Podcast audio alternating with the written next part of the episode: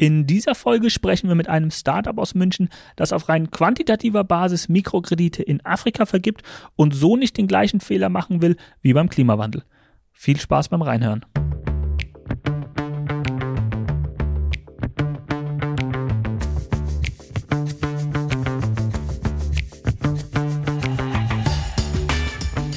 Hallo und herzlich willkommen bei Die Message, der Investment Podcast. Schön, dass Sie wieder dabei sind. Heute haben wir mal ein etwas besonderes Thema, was uns am Herzen liegt und wo man einiges lernen kann. Ja, wir sind diesmal wieder im VC-Bereich, aber nachdem einer meiner Messages ja in der letzten Folge war, dass äh, es im P- und VC-Bereich auf quantitative Ebene eigentlich nicht so gut funktionieren kann, hast du ja wieder einen Tipp aus unserer Zuhörerschaft bekommen, oder? Ja, die Dame weiß Bescheid. Vielen Dank für, das, für den zweiten sehr guten Hinweis. Ähm, dafür herzlichen Dank. Wir haben die Franziska Reh, die mit Unconventional Capital ähm, etwas gemacht hat, und zwar investieren die in Afrika und auf eine sehr besondere Art und Weise. Aber ich glaube, dazu kann sie uns selbst äh, am meisten erzählen. Deshalb würde ich sagen, rufen wir sie einfach direkt an.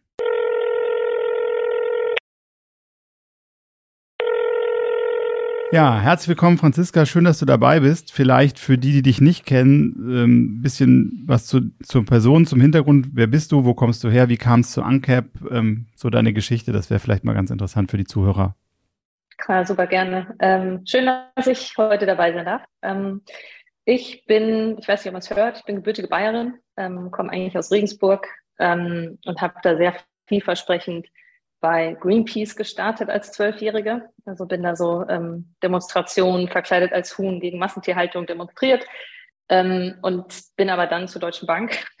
also so genau das, das Gegenteil, könnte man sagen. Und ich hatte irgendwie so das Gefühl, ich, ähm, Geld regiert die Welt und ich will irgendwie Geld verstehen. Und ähm, als ich Abi gemacht habe in 2007 war die Deutsche Bank schon noch auch eine Adresse ähm, und habe da ein duales Studium gemacht, ähm, viel gelernt, ähm, viel auch dann festgestellt, was ich nicht machen will. Ähm, bin danach in die Unternehmensberatung, auch so zum Thema Finanzen und Nachhaltigkeit, ähm, Weltwirtschaftsforum, auch zum Thema Nachhaltigkeit, ähm, Finanzierung von Circular Economy und war dann eigentlich irgendwann an dem Punkt, dass ich gesagt habe, Mensch, ähm, ich, ich baue ganz viele Slides und ich mache ganz viele Projekte, aber ich bin irgendwie, ich mache nicht richtig. Also ich bin nicht die, die dann auch umsetzt. Ähm, und irgendwie hat mir das nicht mehr gereicht. Und das war eigentlich so ein bisschen der, sozusagen der Ausschlag für UNCAP. Ähm, genau, und das war in UNCAP haben wir offiziell gegründet in 2019. Ähm, und es gibt so, also es gibt viele Gründe, wie es dazu kam, aber vielleicht nochmal kurz, was ist UNCAP eigentlich? UNCAP ist ein Fintech ähm, und wir ähm, stellen automatisierte, revenue-basierte Finanzierung für frühphasige Startups in Afrika zur Verfügung.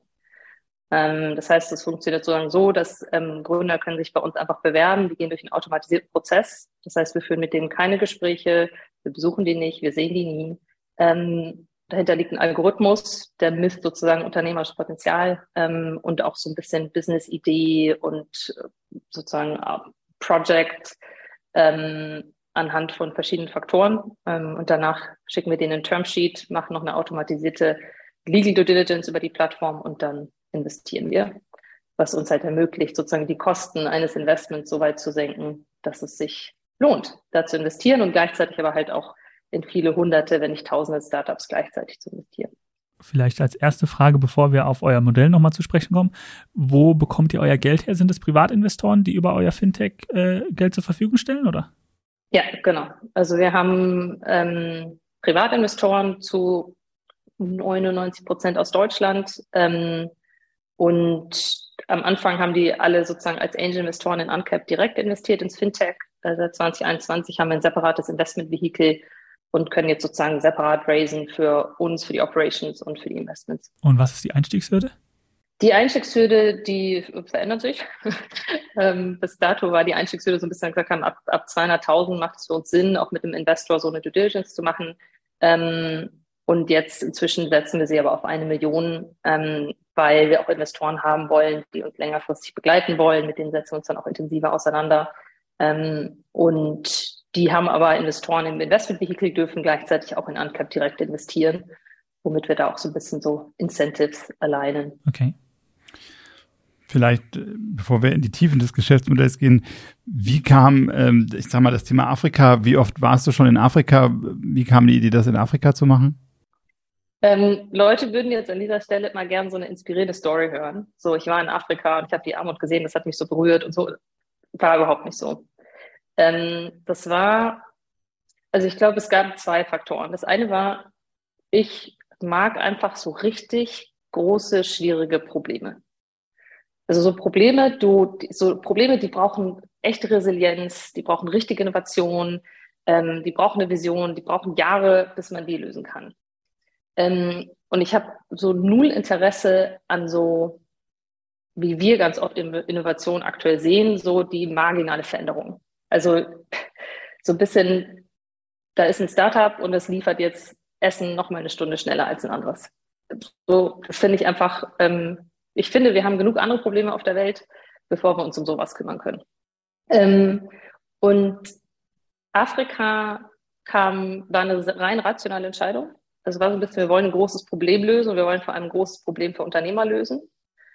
Ähm, wo sehen wir das größte Potenzial aktuell weltweit? Ähm, und für uns war das ganz klar Afrika. Ne, Bevölkerung verdoppelt sich bis 2050 auf zwei Milliarden, von eine Milliarde auf zwei Milliarden. 60 äh, Prozent der Leute sind unter 25. Ähm, das heißt, du hast da einen Kontinent voller junger, smarter Leute, ähm, der immer größer wird. Es wird immer mehr junge, smarte Leute geben.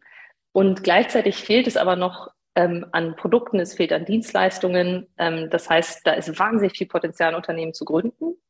Es werden auch wahnsinnig viele Unternehmen gegründet.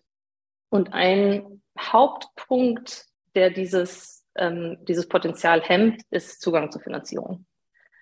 Und das ist nicht uns aufgefallen, logischerweise, sondern das ist schon lange bekannt. Und jedes Jahr wieder gibt es halt dann einen Report, der sagt, oh Gott, wie schlimm, es gibt kein Funding. Und wir haben uns halt gefragt, so, also kann man das nicht anders lösen? Also wir werden dieses Problem nicht lösen, indem wir noch irgendwie 100 VC-Fonds machen, die dann 10 Investments im Jahr machen, ähm, sondern wir lösen das Problem nur, indem wir, wie man investiert in frühphasigen Unternehmen, indem man das einfach komplett neu denkt. Ähm, und das war einfach ein Problem, das wirkte für uns groß genug, dass wir gesagt haben, groß genug, schwierig genug, äh, dass wir gesagt haben, cool, das probieren wir jetzt einfach mal. Du hast die traditionellen VC-Fonds angesprochen und dass die Anzahl an Investments da einfach nicht ausreicht. Wir hatten in einer vorherigen Folge mit äh, einer PE-VC-Selektorin gesprochen, die eben in genau solche Strategien investiert. Die meinte, dass ähm, SMP und VC-Bereich sehr stark auf das qualitative Research ankommt, dass es wichtig ist, die Person zu treffen, wichtig ist, das Team zu treffen. Bei euch scheint alles sehr quantitativ abzulaufen. Wie siehst du den Punkt? Funktioniert das? Also, ich nehme an, ja, sonst würde es euch nicht geben, aber. Ähm, also, ich, ich stimme dir da total zu. Ähm, wir versuchen sozusagen das Qualitative zu quantifizieren. Das heißt, unsere Hypothese ist, ähm, und da kommen verschiedene Aspekte zusammen. Also wir sagen, wir wollen in tausende frühphasige Unternehmer in Afrika investieren. Das heißt, wir haben natürlich auch von der Portfolio-Zusammenstellung ein ganz anderes Ziel und ein ganz anderes Risiko als ein VC-Fonds. Ähm, nichtsdestotrotz glauben auch wir, dass bei einem frühphasigen Investment ist das der Hauptaus, der, sozusagen der Hauptpunkt ist, ist das halt ein guter Gründer, eine gute Gründerin. Ähm, und wir versuchen aber eben genau diesen Teil zu quantifizieren. Und dazu kommt, dass wir eben nicht mit, sagen wir jetzt mal, wir kriegen 1000 Pitch Decks im Jahr geschickt, dann machen wir eine Vorselektion, äh, schauen uns irgendwie 200 genauer an, treffen davon 100. Sondern wir, bei uns können sich 10.000 von Unternehmer bewerben, die gehen alle durch die gleiche Due Diligence, von denen haben wir von allen die gleichen Datenpunkte ähm, und dann schöpfen wir sozusagen die besten 10, 20, 30 Prozent ab.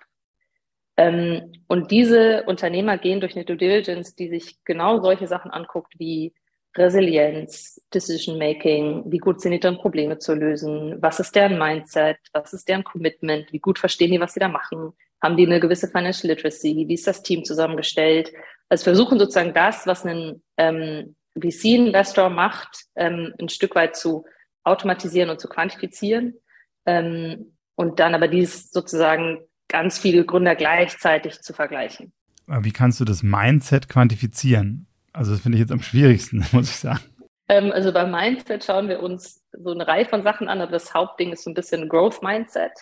Ähm, und da geht es ganz viel um so Fragen, wie, wie sehr denkt auch ein Gründer selber, dass er wachsen kann? Wie sehr denken Gründer, dass gewisse Skills statisch sind oder nicht statisch? Ähm, und das andere ist eher so, wenn du einen Gründer fragst, was ist eigentlich das Problem, was du versuchst mit deinem Produkt oder deiner Dienstleistung zu adressieren?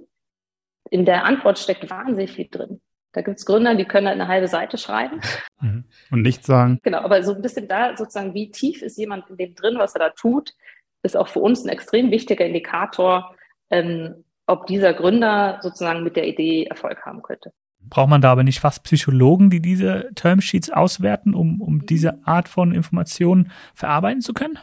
Also wir haben sozusagen mit, mit ähm, Psychologen die ersten Tests mitentwickelt Mhm. Ähm, und dann angepasst auch so ein bisschen auf den afrikanischen Markt. Also wir machen so einen klassischen Big Five Personality Test unter anderem, ne, mit ganz vielen anderen Sachen noch, ähm, und haben halt geguckt, wie müssen wir diesen Test auf den Markt anpassen? Werden da Wörter in den Fragestellungen wirklich gleich verstanden oder nicht, was ja lange so behauptet wurde? Ähm, und da gehen die Unternehmer dann einfach durch. Das heißt, das ist ein achtstufiger Prozess, komplett online, komplett automatisiert, mit einfach Hunderten und Hunderten von Fragen, ähm, zu verschiedensten Themen.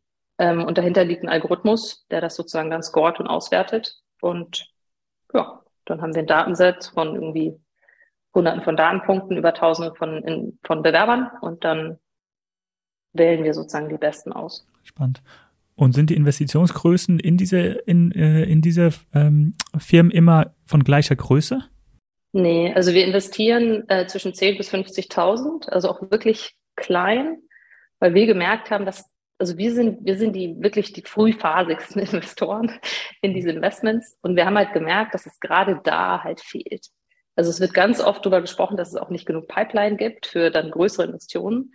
Ähm, und da musst du halt ansetzen, ne? weil wenn ein Gründer, viele, die sich bei uns bewerben, die sind so ein, zwei Jahre im Business, die haben schon ein bisschen Revenues, aber jetzt brauchen die halt mal so Cash Injection 30, 40.000, um eine Maschine zu kaufen, um die App weiterzuentwickeln, um Leute irgendwie kurzfristig einzustellen, um irgendwas vorzufinanzieren. Ähm, und somit ist das sozusagen der Sweet Spot, in den wir reingehen. Unsere Average-Ticket-Größe ist so 25.000 bis 30.000, würde ich sagen. Und die hängt auch ein bisschen davon ab, wie viel Revenues der Unternehmer bis jetzt gemacht hat. Du hast eingangs gesagt, du hast so eine Faszination für große Probleme. Ähm, und da wäre jetzt meine Frage mal auf einem anderen Kontinent, du hast eine andere Kultur oder kulturelles Umgehen miteinander vielleicht auch.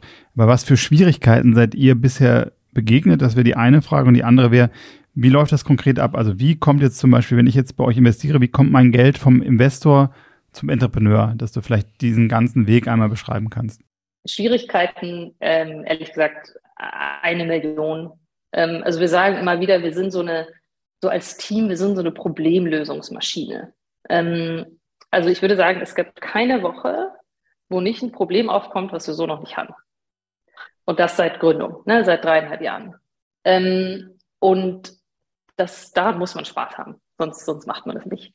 Und die Probleme, also in, in jeder Hinsicht. Ne? Also wir sind bei der technischen Entwicklung der Plattform, sind wir ähm, im späteren Prozess auf Partner angewiesen. Also wir haben zum Beispiel eine API zu einem jemanden, der macht für uns KYC, also Know Your Customer. Ähm, wir haben eine API zu einer anderen, zu einem anderen Startup, die machen KYB. Wir haben eine API für ähm, Zahlungsströme. Ähm, und ganz oft ist es aber so, dass in dem Markt, auch wenn Afrika in vielerlei Hinsicht, was so Payment und so viel weiter ist als wir, ähm, ganz oft sind es ja selber Startups. Und das heißt, auch die, da verändert sich ständig was. Also wir arbeiten seit über einem Jahr an der Integration eines Payment Providers vor Ort, so Mobile, Mobile Payment Aggregator. Ähm, und man merkt einfach, dass die halt auch sich weiterentwickeln und dann zwischendurch nehmen die neue Märkte hinzu und dann sind die Märkte wieder weg. Und ähm, das kostet wahnsinnig viel Zeit und wahnsinnig viel Nerven ähm, und führt auch dazu, dass du manchmal ein halbes Jahr an der API arbeitest und dann merkst, okay, das wird nichts, wir müssen es doch jemand anders nutzen. Ähm, dann gleichzeitig aber auch Verträge. Also wir haben standardisierte Verträge mit den, ähm, mit den Unternehmern vor Ort. Die müssen halt in jedem Land geprüft werden, ob wir die da so benutzen dürfen. Ähm, ganz oft darfst du sie erst benutzen, dann darfst du sie doch nicht benutzen, dann musst du irgendwie einen Workaround nehmen. Ähm, der ganze Investmentprozess selber, der ist halt, also wir investieren, um das, also um das besser einschätzen zu können, wir investieren in Unternehmen, die skalieren können, die müssen kein Unicorn werden können. Ne? Aber die müssen halt das Potenzial haben, so ein mittelständisches Unternehmen zu werden. Weil das ist da, wo, der Wachstum, wo das Wachstum herkommen wird. Und wir kaufen immer zehn Prozent Eigenkapital in den Unternehmen und die kaufen sich das Eigenkapital zurück durch ihre Umsätze zu einem Preis, der von Anfang an feststeht. Das heißt, wir haben monatliche Zahlungsströme, gleichzeitig aber eine Kapitalerhöhung. Auch da Du fragst zehn verschiedene Leute in Kenia, es gibt zehn verschiedene Antworten, wie eine Kapitalerhöhung passiert. Die Unternehmer haben noch nie eine Kapitalerhöhung gemacht. Also auch allein diesen Prozess sozusagen zu standardisieren auf unserer Seite, gleichzeitig aber genug standardisierte Guidance zu geben für die, für die Unternehmer, war auch was, was, wo wir jetzt ein Jahr dran gearbeitet haben. Ähm, weil sich auch da Sachen verändern, du kriegst unterschiedliche Informationen. Ähm, und das, so das Letzte ist eigentlich, ähm, dann auch so Länderrisiken. Ne? Also wir sind in, in, unter anderem in Nigeria und Malawi investiert. Und in Malawi haben wir einen Unternehmer, ähm, der performt richtig, richtig gut. Ähm, wir kriegen das Geld aber nicht raus. also da liegen sozusagen, da liegen mehrere, also über 20.000 ähm, Euro, die uns zustehen ähm, auf Basis des, des Revenue Share. Wir kriegen das Geld aber einfach nicht raus. Ähm, und auch da, ne, das kommt immer wieder vor, dass dann ein Prozess irgendwie nicht funktioniert. Du musst dann überlegen, okay, gehen wir aus dem Land doch wieder raus, gehen wir dafür in ein anderes Land. Ähm, und ja, so kommen halt, also das waren jetzt so die größten Probleme, die mir eingefallen sind, aber ich könnte wahrscheinlich noch mehrere Stunden drüber reden. Und wie läuft es, also in welchen Ländern in Afrika seid ihr aktiv? Vielleicht nochmal so, weil du gerade von Malawi und so weiter, wie viele Länder sind das und ähm, ungefähr? Also brauchst du nicht jedes einzelne, aber. Also wir sind ähm, hauptsächlich investiert in Kenia, Uganda und Ruanda, also Ostafrika ähm, und Nigeria. Wir haben, wir sind sehr experimentell so als Unternehmen. Das heißt, wir haben auch so the, the Order Investment in Sambia, in Mali und Malawi. Ähm, und schauen uns jetzt gerade tatsächlich neue Länder an für dieses Jahr, ähm, die wir uns gerne, ja, wo wir gerne ausprobieren würden, wie es da funktioniert. Ähm, Generell ist aber schon das Ziel, dass man das natürlich afrikaweit irgendwie ausrollen könnte. Kannst du auch Beispiele von Unternehmen nennen, in die ihr zum Beispiel investiert? Also was für, mhm. was, welche Art von Unternehmen äh, sind es, die ihr da anpeilt? Wirklich alles Mögliche. Gibt es sonst irgendwelche Ausschlüsse, die ihr da habt? Ähm, nur so die klassischen, ne? Waffen, Gambling, Prostitution etc. etc. Ähm, sonst sind wir echt in allen Industrien. Man sieht schon, dass unser Port unsere Portfoliozusammenstellung spiegelt auch die stärkeren Industrien vor Ort wieder. Also wir haben ganz viel Bereich Agriculture und dann aber so die ganze Value Chain. Ne? Von, wir haben auch so ein, zwei, die machen wirklich Coffee Production, Export. Wir haben dann aber jemand, der macht Instant Coffee. Wir haben dann Leute, die machen Cold Chain, ähm, Transport. Ähm, wir haben Leute, die machen sozusagen Endprodukte, also alles Mögliche. Und auch was den Innovationsgrad angeht, wirklich von, von 10 Prozent bis 100 Prozent. Ich hatte ja auch gefragt, wie kommt das Geld vom Investor zum, zum Entrepreneur quasi? Jetzt vielleicht auch nochmal, ich hatte in, in dem Slide gelesen, ihr hattet auch schon ersten Exit mit Aber Juliet. Mhm. Vielleicht kannst du anhand des Beispiels einmal durchführen, wie die ganze Investition bis zum Exit lief. Das fände ich einfach mal unheimlich spannend. Aber Juliet ist eine Film Production Company. Ähm, der Nathan, ähm, der Gründer von Ava Juliet, der hat zu unserem experimentellen Portfolio aus 2020 gehört. Das ist ein Portfolio, das haben wir ausgezahlt, bevor es unsere Plattform gab. Das heißt, da gab es eigentlich noch nichts. Ne? Das heißt, da gab es nichts mit Standardisierung und auch nichts mit automatisiertes Termsheet und so. Ähm, aber wir haben damals ähm, 10% Eigenkapital an dem Unternehmen gekauft, kurz vor Covid. Ich glaube, es war so März 2020. Ähm, und der hatte aber einfach so, ich glaube, zwischen Skill und Glück, ne, ist einfach auch ein guter Unternehmer und hatte aber dann auch das Glück, ähm, einen Auftrag zu gewinnen, eine Serie zu produzieren. Ähm, eine lokale Serie für den afrikanischen Markt. Das heißt, er hat wirklich von heute auf morgen, hat er, glaube ich, irgendwie 50 ähm, Schauspieler eingestellt und hat seinen Revenue halt mehr als verzehnfacht. Ähm, und der hat dann halt brav da, damals war es noch quartalsweise, ähm, jedes Quartal zurückgezahlt und ähm, hat aber auch mehr gezahlt. Ne? Also die Unternehmer können auch mehr als der vereinbarten Revenue Share zahlen. Die würden das machen, um den, um das, das Equity schneller zurückzuzahlen, oder? Genau. Okay. Genau, ja. Und wir haben dann 2022 tatsächlich Verträge ähm, verändert, also verbessert, bessere Incentives eingebaut und auch für die Altinvestments. Und das war für ihn so der, das sozusagen, ich glaube, der ausschlaggebende Punkt, wo er gesagt hat, ach nice, wenn ich jetzt in einem Monat alles zurückzahle, ähm, zahle ich einen viel geringeren Multiple, das mache ich jetzt. Und genauso lief das ab. Ne? Der hat dann einfach nochmal 15.000 überwiesen, ähm, Shares gingen an ihn zurück und damit war sozusagen der Exit fertig. Das heißt, obwohl wir natürlich mit der Kapitalung am Anfang das bürokratisch relativ aufwendig ist, ist dafür ein Exit ähm, relativ einfach für uns, weil der Preis ja von Anfang an feststeht. Das heißt, da gibt es keine Verhandlungen oder so. Wir brauchen auch keinen Käufer, ähm, außer den Unternehmer selber. Und wie wird dieser Preis ermittelt, den ihr zurückbekommt von den, von den Investments? Der ist standardisiert, der ist auch für alle gleich. Ähm, und für uns gibt es halt sozusagen, wir wollen halt eine Mindest-IRA erreichen mit unserem Portfolio. Ähm, wir haben bestimmte Annahmen, was die Growth Rates und die Default Rates angeht. Ähm, und darauf basierend ähm, setzen wir den Multiple fest. Aktuell ist es so, dass wir drei verschiedene Multiple haben, je nachdem, wie lang es dauert. Ähm, und so ein bisschen zu, zu schauen, dass die IRA relativ stabil bleibt, ähm, das aber auch nicht prohibitiv teuer wird für Unternehmen, wenn die jetzt statt in acht Jahren in einem Jahr zurückkaufen. Kannst du ungefähr die, die Average äh, IRA äh, sagen? Wir peilen an mindestens 10 Prozent. Ähm, das ist sozusagen die, also wirklich die absolute Mindest-IRA. Aktuell, wenn wir sozusagen basierend auf den Revenues des Portfolios, ähm, die in die Zukunft schreiben und dann sozusagen die Cashflows diskontieren, hätten wir fürs letzte Quartal je nach Portfolio eine IRA zwischen 10 bis 30 Prozent. Aber das ist eine Momentaufnahme. Ne? Also das ist, das, das, deswegen sind wir da auch sehr vorsichtig. Ähm, weil die schwankt natürlich mit, ähm, die schwankt mit dem sozusagen der Volatilität der Unternehmen selber.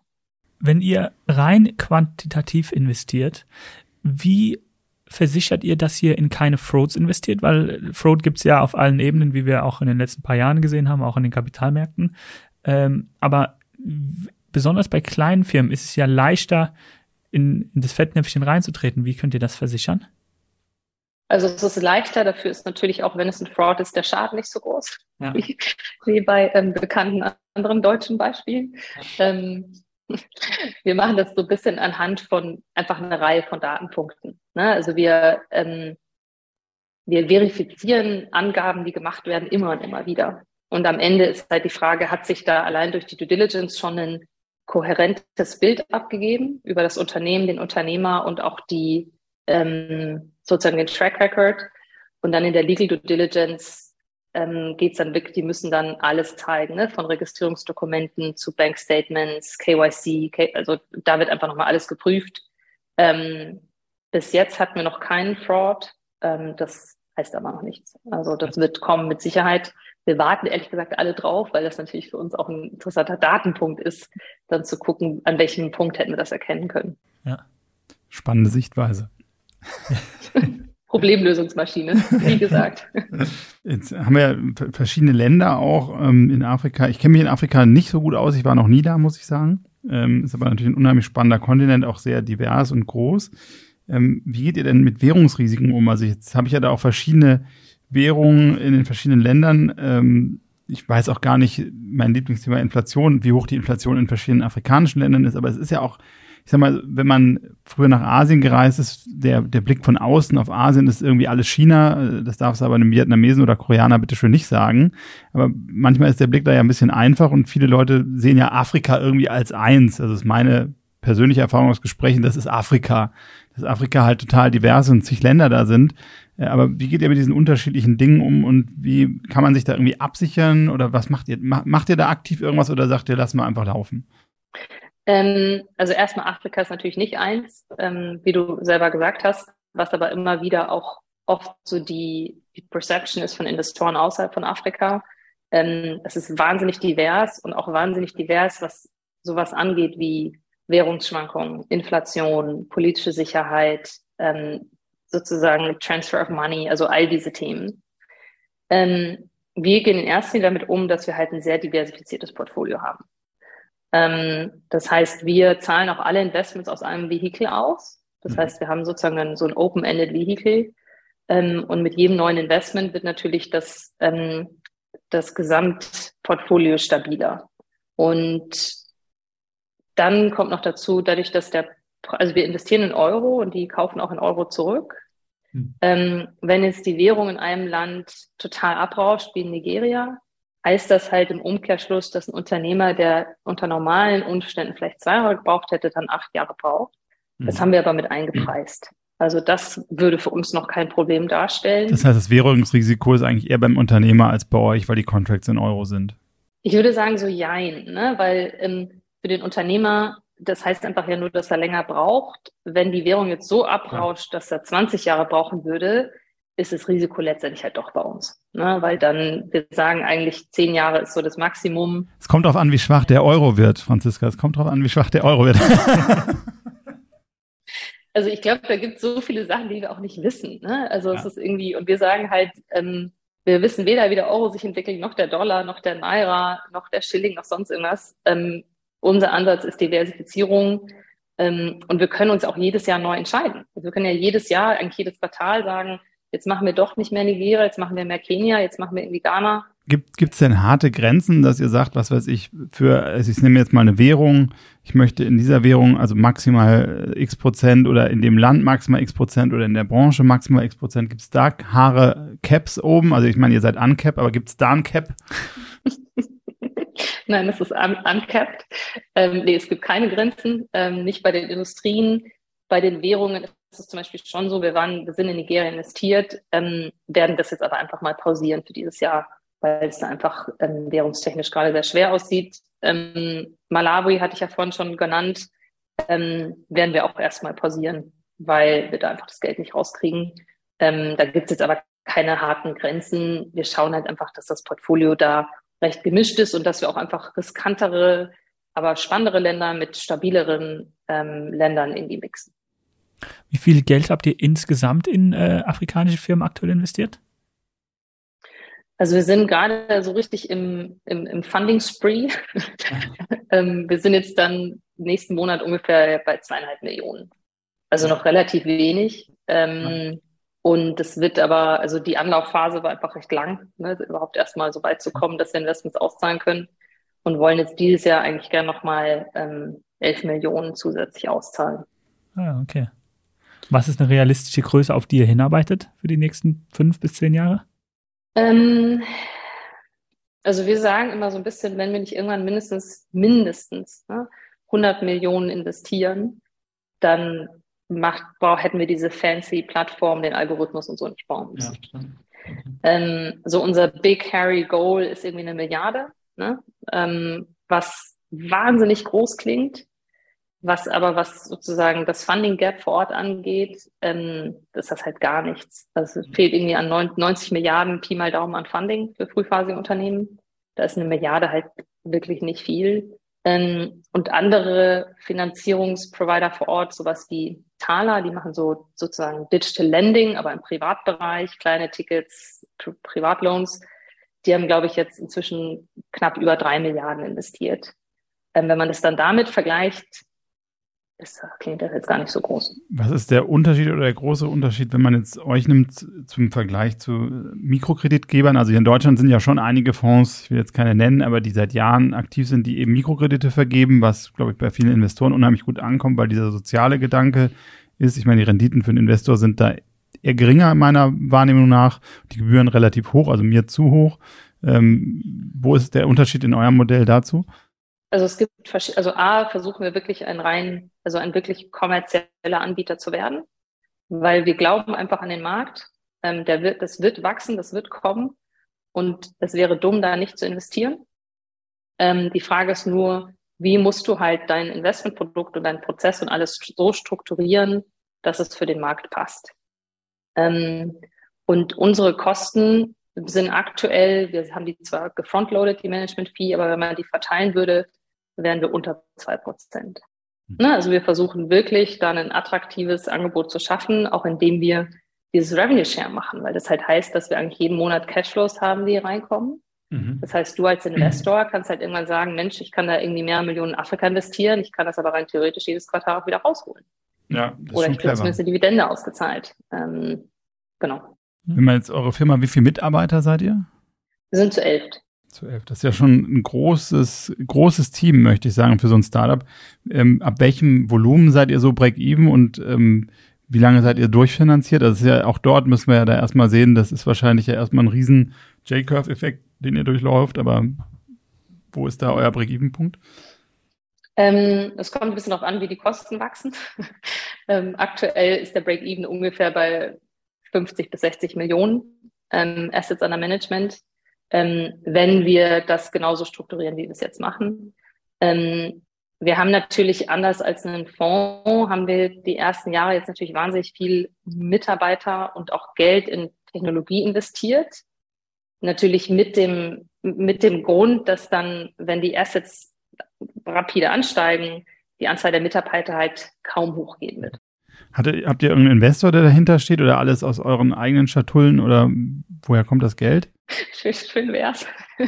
ähm, wir haben Nee, wir haben tatsächlich, wir haben eine Reihe an Investoren, ähm, sehr, sehr tolle Investoren, ne, also auch an der, in dem Moment ein Shoutout an die, ähm, die an verschiedenen ähm, Punkten unserer Journey sozusagen eingestiegen sind. Ähm, alles Privatinvestoren, viele ehemalige Gründer, ähm, Fondsmanager, ehemalige Private Equity Partner, so ein bunter Mix, bunter Blumenstrauß, auch viele, die nachinvestieren zwischendurch. Ähm, und sind jetzt aber gerade dabei, von Privatinvestoren uns eher Richtung ähm, auch so Family Offices zu entwickeln.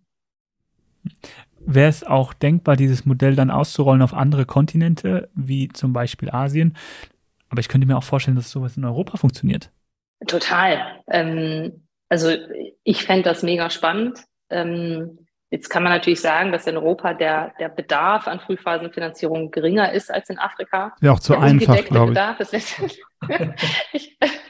also die Dinge sind ja selten so einfach, wie man vorher denkt. Ähm, aber wenn man sich jetzt mal vorstellt, man rollt das in Europa aus, das ist ja schon richtig nice. Ne? Wenn du sagst, du musst halt nicht mehr, weil was wir in Europa ja haben, ist, wenn du an der richtigen Uni warst, du bist weiß und sage ich jetzt einfach mal so, männlich und du hast ein geiles Netzwerk, dann ist, glaube ich, so deine ersten Angel-Tickets zu raisen relativ easy ne? und du bist nicht auf den Kopf gefallen. Ähm, das schließt wahnsinnig viele Gründe aus. Frauen sehen wir ja jedes Jahr wieder, ähm, aber auch Leute, die einfach nicht dem klassischen Gründer-Background entsprechen und die nicht in den großen Städten leben und die nicht in den Hotspots sind. Und ich glaube, wenn man sagt, man, hält, man hat eine Plattform, wo sich einfach jeder Gründer in Europa bewerben kann, egal wo die sitzen. Wir schauen uns auch sowas wie, wie zum Beispiel, wir schauen uns weder Geschlecht an bei der Auswahl, noch schauen wir uns Bildungshintergrund an. Wir schauen uns also wirklich eine reine Momentaufnahme deines Potenzials. Ähm, und das wäre, also, das wäre wunderschön, finde ich, wenn man das auch in Europa machen würde. Ähm, und somit sagt, jeder hat wirklich die gleiche Chance, sich für so ein erstes Ticket zu bewerben ähm, dann hätte man ein ganz anderes Level Playing Field, ähm, als wir es aktuell haben. Eine Frage, die sich mir jetzt stellt und das zweite Mal, ich habe es erst mal dann vergessen zu fragen, aber eine ganz wichtige Frage ist ja, wie werdet ihr überhaupt von den Bewerbern gefunden? Also wie wissen die afrikanischen ähm, äh, Firmengründer überhaupt, dass es euch gibt? Das ist eine interessante Entwicklung. Also als wir gestartet sind 2019, da waren wir zu zweit, es gab noch kein Geld, es gab gar nichts. Es gab eine Webseite, die hieß Jumpstart 21, da waren zwei Bilder drauf und da hieß, du bist Gründer, du brauchst Geld, füll doch mal dieses Google-Formular aus. Und das hatten wir geschickt an einen Bekannten in Uganda und haben gesagt, hey, verteil das mal, wir wollen einfach, das ist unser Research, wir wollen einfach wissen, was passiert. Und wir hatten innerhalb von zwei Wochen 200 Bewerbungen. Und zwar gut, ne, wirklich Leute haben sich hingesetzt, haben das runtergetippert. Ähm, und das war schon mal, war super, uns kannte niemand. Ne? Die Website war Schrott, ähm, wir hatten keine Credibility, ähm, wir hatten kein Netzwerk. Und das hat sich halt über WhatsApp verteilt. Ne? Also es war wirklich so, es hat halt, halt der dann irgendwie an seinen Bruder geschickt, der jetzt im Senegal lebt und der an seinen Cousin und der irgendwie an seine Schulfreunde und so weiter. Ähm, und das sehen wir immer noch. Wir sehen aber inzwischen auch, dass solche Sachen wie, also Google Ads machen wir recht viel. Das funktioniert ganz gut. Äh, Twitter, Facebook tatsächlich. Ähm, und dann so ein bisschen halt über Netzwerkpartner. Ne? Es gibt extrem viel Angebot an Training in Afrika. Also die meisten, man sagt immer so, die meisten Unternehmen in Afrika sind overmentored und underfunded. Ähm, und das heißt, es gibt wahnsinnig viele Programme, die ähm, Unternehmen Investment ready machen. Es gibt aber kein Investment, die natürlich ein hohes Interesse haben, die dann auch an uns zu verweisen. Ähm, und wir hatten innerhalb von einem, also innerhalb von fünf Monaten hatten wir 26.000 Registrierungen auf unserer Plattform. Wow. Das sind keine Bewerbungen, ne? das, aber das sind 26.000 Leute, die von uns gehört haben, die auf die Website gegangen sind, sich mit der E-Mail-Adresse angemeldet haben. Ähm, und das mit schon noch nach wie vor, ich meine, wir sind elf Leute, ne? wir, sind, ähm, wir sind extern finanziert mit ähm, relativ geringem Einsatz. Das heißt, auch da, das ist erst noch so die, also absolute, absolute Spitze des Eisbergs, die wir da kratzen bis jetzt. Und wenn wir davon ausgehen, dass wir von eine Milliarde auf zwei Milliarden gehen in Afrika an Personen, dann äh, ist dann großes potenzielles Wachstum. Absolut. Ist es, äh, ich sag mal, ihr sammelt ja, wenn ich jetzt sehe, ihr habt dann unheimlich viele Leute, die sich bewerben, die die Sachen ausfüllen. Das ist ja auch eine un, unheimliche Erhebung von Daten, die ihr eigentlich macht. Also ist euer Plan auch diese Datenpunkte oder diese Journeys äh, später vielleicht auch zu verkaufen? Also ich meine, das ist ja auch, A, seid ihr ziemliche Speerspitze, also auch dort die jungen, guten Unternehmer zu entdecken. Das hat ja einen Wert eigentlich, diese Leute früh zu kennen. Also seht ihr da auch in der Folge weiteres Potenzial, mit den Datenpunkten vielleicht irgendwie Geld zu verdienen oder größere Fonds zu beraten, die vielleicht dann, wo ihr sagt, wir haben diesen Manager, der jetzt dann irgendwie, ihr seid schon wieder draußen, aber ihr kennt den seit Ewigkeiten, ähm, der größer geworden ist und vielleicht dann für andere Investoren wieder interessant wird. Ist da auch schon der Plan, so strategisch äh, diese Dinge zu nutzen? Absolut. Ähm, wir sammeln pro Bewerber, also hunderte von Datenpunkten. Das heißt, wir haben jetzt schon tausende von Datenpunkten über auch alles Mögliche. Ne? Auch Daten, die sonst, die du sonst nicht hast. Du hast halt keine Daten wie, wie resilient sind irgendwie frühphasige Unternehmer in Afrika. Du hast keine Daten zu Financial Literacy. Ähm, und du hast auch nicht mal Daten über, was machen denn so frühphasige Unternehmen, die zwei Jahre alt sind, im Schnitt an Umsatz. Das heißt also, das ist wirklich in Afrika ein Problem, dass es, es fehlt an guten Daten für alles Mögliche, ne? sei es jetzt für Finanzierung, aber sei es auch für Policymaking, äh, was auch immer sozusagen ähm, da einen Anstoß geben kann. Mm, wir sehen da verschiedene Ansatzpunkte. Also einerseits ähm, möchten wir vor allem, dass diese Daten den Gründern dabei helfen, die nächsten Schritte zu gehen. Und was sie bei uns machen, ist ja, die bauen sich von Day One einen Track Record auf. Und der Track Record beinhaltet auch monatliche Revenues, monatliche andere Financials, Reporting und Repayment Data, aber eben auch die Daten, die wir im, im Auswahlprozess sammeln. Ähm, diese Daten sind halt Gold wert, wenn man sagt, ich will mich jetzt für Follow-on-Funding bewerben. Also da sehen wir, wie du auch schon angesprochen hattest, so der Connect zu ähm, Folgeinvestoren, sei es Banken, Ne, da kann man sich vorstellen, man hat eine API zu einer lokalen Bank. Wir schicken den Track Record, die schicken eine Quote für ein, für ein Darlehen zurück, wir nehmen einen Cut, wir facilitaten das Investment, aber genauso als Pipeline für, für Equity-Investoren. Ähm, dann ist es aber auch noch so, dass wir immer mehr Anfragen kriegen ähm, für die Plattform selber. Ne? Mhm. Dass ähm, andere, ganz grob sage ich jetzt mal, ähm, Player so im Finanzierungsbereich halt sagen, Mensch, ihr habt jetzt inzwischen viel Erfahrung, ihr habt viele Daten, Ihr habt aber halt auch eine Plattform gebaut, ähm, mit der man Investments wirklich skalieren kann. Können wir nicht eine Lizenz kaufen? Könnt ihr das nicht für uns abwickeln? Können wir nicht über euch ein Portfolio laufen lassen? Ähm, und das ist was, was wir jetzt dieses Jahr auf jeden Fall ganz konkret ähm, ein, zwei Projekte machen, einfach um auszuprobieren. Ne? Wie, wie funktioniert das? Ähm, lässt sich das skalieren? Was kommt dabei rum? Wie viel Aufwand ist auf unserer Seite? Ähm, also da sehen wir in, also auch wenn man über, darüber nachdenkt, dass diese Unternehmen brauchen ja auch mehr als nur Finanzierung. Ne? Die brauchen auch Tools, die brauchen Accounting-Tools, die brauchen Data Storage, die brauchen äh, CRM-Systeme. Also auch da ist halt ein riesiges Potenzial zu sagen, all diese Anbieter können über uns sozusagen auch ihre Produkte zum Beispiel an unsere Unternehmer vermarkten. Also fast wie so ein Marktplatz für Frühphasen ähm, Investments und, und frühphasige Unternehmer. Ähm, genau. Also da, wir, wir schauen uns das gerade in, in alle Richtungen an und natürlich unser Core-Business, ähm, Geld in die Hände von Gründern zu kriegen, zu vernachlässigen. Wie ist es mit dem Thema, wenn wir jetzt sagen, wir haben diese Zinserhöhung der Zentralbanken gesehen, dadurch hat sich ja ziemlich viel verändert. Hat euch das im Moment ein bisschen einen Strich durch die Richtung gemacht, weil die Fundingkosten ja tendenziell auch höher werden dürften? Oder ist das für euch sogar ein Vorteil, weil jetzt dann Unternehmer dort vielleicht irgendeinen Kredit nicht nehmen, äh, sondern eher auf euch zugehen? Also die Unternehmer vor Ort ähm, haben ehrlich gesagt eh wenig, wenig Alternativen. Du kriegst ja als einjähriges Unternehmen kein, kein Fremdkapital. Also ist ja in Deutschland auch nicht anders. Ähm, für uns auf der sozusagen, wie wir uns finanzieren, ist bis jetzt mein Eindruck, dass Afrika ist für viele Investoren eh ein separates Pocket. Ne, das ist irgendwie, da sind, das sind Investoren, die sagen, ich glaube an den Markt, ich finde das geil, deswegen mache ich da was. Das ist nicht Teil meiner Portfolio-Diversifizierung 2023, basierend auf irgendwie hoher Inflation etc. Ja. Ähm, somit, wenn, spielt es uns eher in die Karten, weil, glaube ich, es Investoren gibt, für die Afrika jetzt langsam erst in den Blick rückt, weil die sagen, Mensch, irgendwie so, ne, das ist unkorreliert oder weniger korreliert zu meinen Investments in Europa und in den USA. Ähm, der Markt wird irgendwie kommen. Ähm, ich möchte mir das mal anschauen.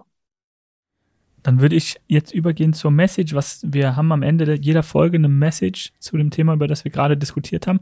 Was wäre deine Message für die Zuhörer ähm, zum Thema Investments in Afrika? Ich glaube, wir machen gerade mit Afrika den, den Fehler, den wir mit Klimawandel vor 10, 15 Jahren gemacht haben. Also ich habe früher viel im Bereich sozusagen Circular Economy und Klimawandel gearbeitet. Ähm, die Leute, die da näher dran waren, für die das total, war das total klar, dass da Geld reinfließen muss. Jetzt habe ich so das Gefühl, das Momentum ist jetzt so seit ein, zwei Jahren da. Und jetzt wird dann nur noch investiert. Ne? Also es gibt kaum jemanden, der sagt, ich mache nicht irgendwie was im Klimabereich. Ähm, ich habe das Gefühl, Afrika ist gerade da an diesem Punkt, ähm, wo es kommen wird, das viele aber nicht sehen, weil die, äh, die angenommenen Risiken werden falsch eingeschätzt. Das Bild von Afrika ist in den Köpfen vieler Leuten total veraltet. Ähm, somit wäre meine Anregung, so überdenkt da eure eigenen Vorurteile gegenüber dem Kontinent. Ähm, schaut euch die Zahlen an und dann überlegt euch, wie man da investieren kann. Und das ist letztendlich ein Win-Win für alle. Ne? Also das ist, ich werde auch ganz oft gefragt, ist das, was ihr macht, ist das Impact oder ist das irgendwie nicht Impact? So, es ist halt alles. Da ist ein riesiger Kontinent mit coolen Unternehmern, die brauchen Geld. Wir investieren, geben denen Geld, das ist für alle gut. Ja. Ähm, solange du es auf eine Art und Weise machst, die auf Augenhöhe passiert. Ich glaube, Afrika ist auch ein Kontinent, der eben, wie du sagst, auch völlig unterschätzt ist. Man hat Jahre oder Jahrzehnte lang irgendwie eine Entwicklungshilfe gegeben, aber eigentlich das nicht weiterentwickelt oder nicht diese Hilfe zur Selbsthilfe, nenne ich das jetzt mal ganz grob gesprochen. Manchmal hat es für mich eher den Eindruck gehabt, es ist so eine Exportfinanzierung. Also machst dann irgendwas, dann machen die ein Infrastrukturprojekt, eine deutsche Firma kriegt den Auftrag, also irgendwie so hintenrum. Das ist so meine Wahrnehmung. Und jetzt sieht man halt in den letzten Jahren, ähm, dass China da auf einmal reinkommt und einfach durch die Machtstrukturen, durch diese Rieseninvestitionen, die in Infrastruktur getätigt werden und Co., äh, Kredite gegeben werden, Minen aufgebaut werden, Eisenbahnen, also die ganzen essentiellen Dinge. Und jetzt ist der Kontinent, der nebendran ist seit Jahrzehnten, nämlich Europa, steht auf einmal da und wir fragen uns, oh, wo kriegen wir denn jetzt die Metalle für unsere Elektroautos her, so ungefähr. Also, wo mir manchmal auch komplett die strategische Weitsicht fehlt in diesem Land, muss ich sagen. Absolut. Also kann ich zu 100 Prozent unterschreiben.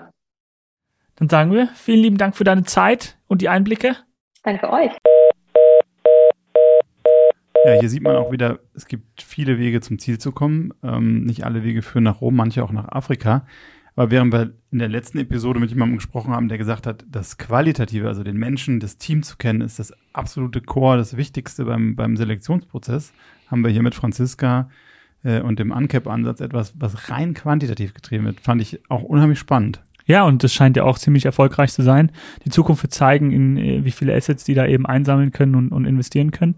Aber das, was sie jetzt mitgegeben hat, kann ja auch wirklich eine Hilfe äh, für diesen Kontinent Afrika sein, um den äh, Kick zu starten. Ich glaube, Afrika ist einfach ein riesen, ähm, riesen Markt oder viele riesige Märkte, muss man ja sagen. Und was sie ja auch sagte, das Thema ähm, Alter, also wenn wir uns die Demografie da anschauen, und über kurz oder lang, glaube ich, muss man da auch von Europa aus anders mit dem Kontinent umgehen, um gemeinsam eine Win-Win-Situation zu schaffen. Interessante Frage, die wir vielleicht auch hätten noch fragen können. Vielleicht können wir das irgendwann in einem Zweitgespräch auch mal mit dir aufgreifen. Ist, wir sehen ja hier in Europa diese ganzen Plattformen mit Peer-to-Peer-Krediten, Krediten, die eigentlich äh, ziemlich gut funktionieren. Ob solchen Modell, ich meine, bei ihr kann man ab 200.000, glaube ich, hat sie gesagt, investieren. Modelle, wo du eben diese Kleinstkredite auch für Privatinvestoren, könnte vielleicht auch spannend sein, um die zu nutzen, um noch mehr Kapital zu sammeln für diese Märkte. Vielleicht bringst du da Franziska auf eine super Idee, sich mal mit ihrem Datenkranz mit so einem Peer-to-Peer-Länder auseinanderzusetzen. Ja, die Daten haben sie auf jeden Fall. Ich hoffe, ähm, dass diese Episode ein interessanter Datenpunkt war für alle Zuhörer und Zuhörerinnen.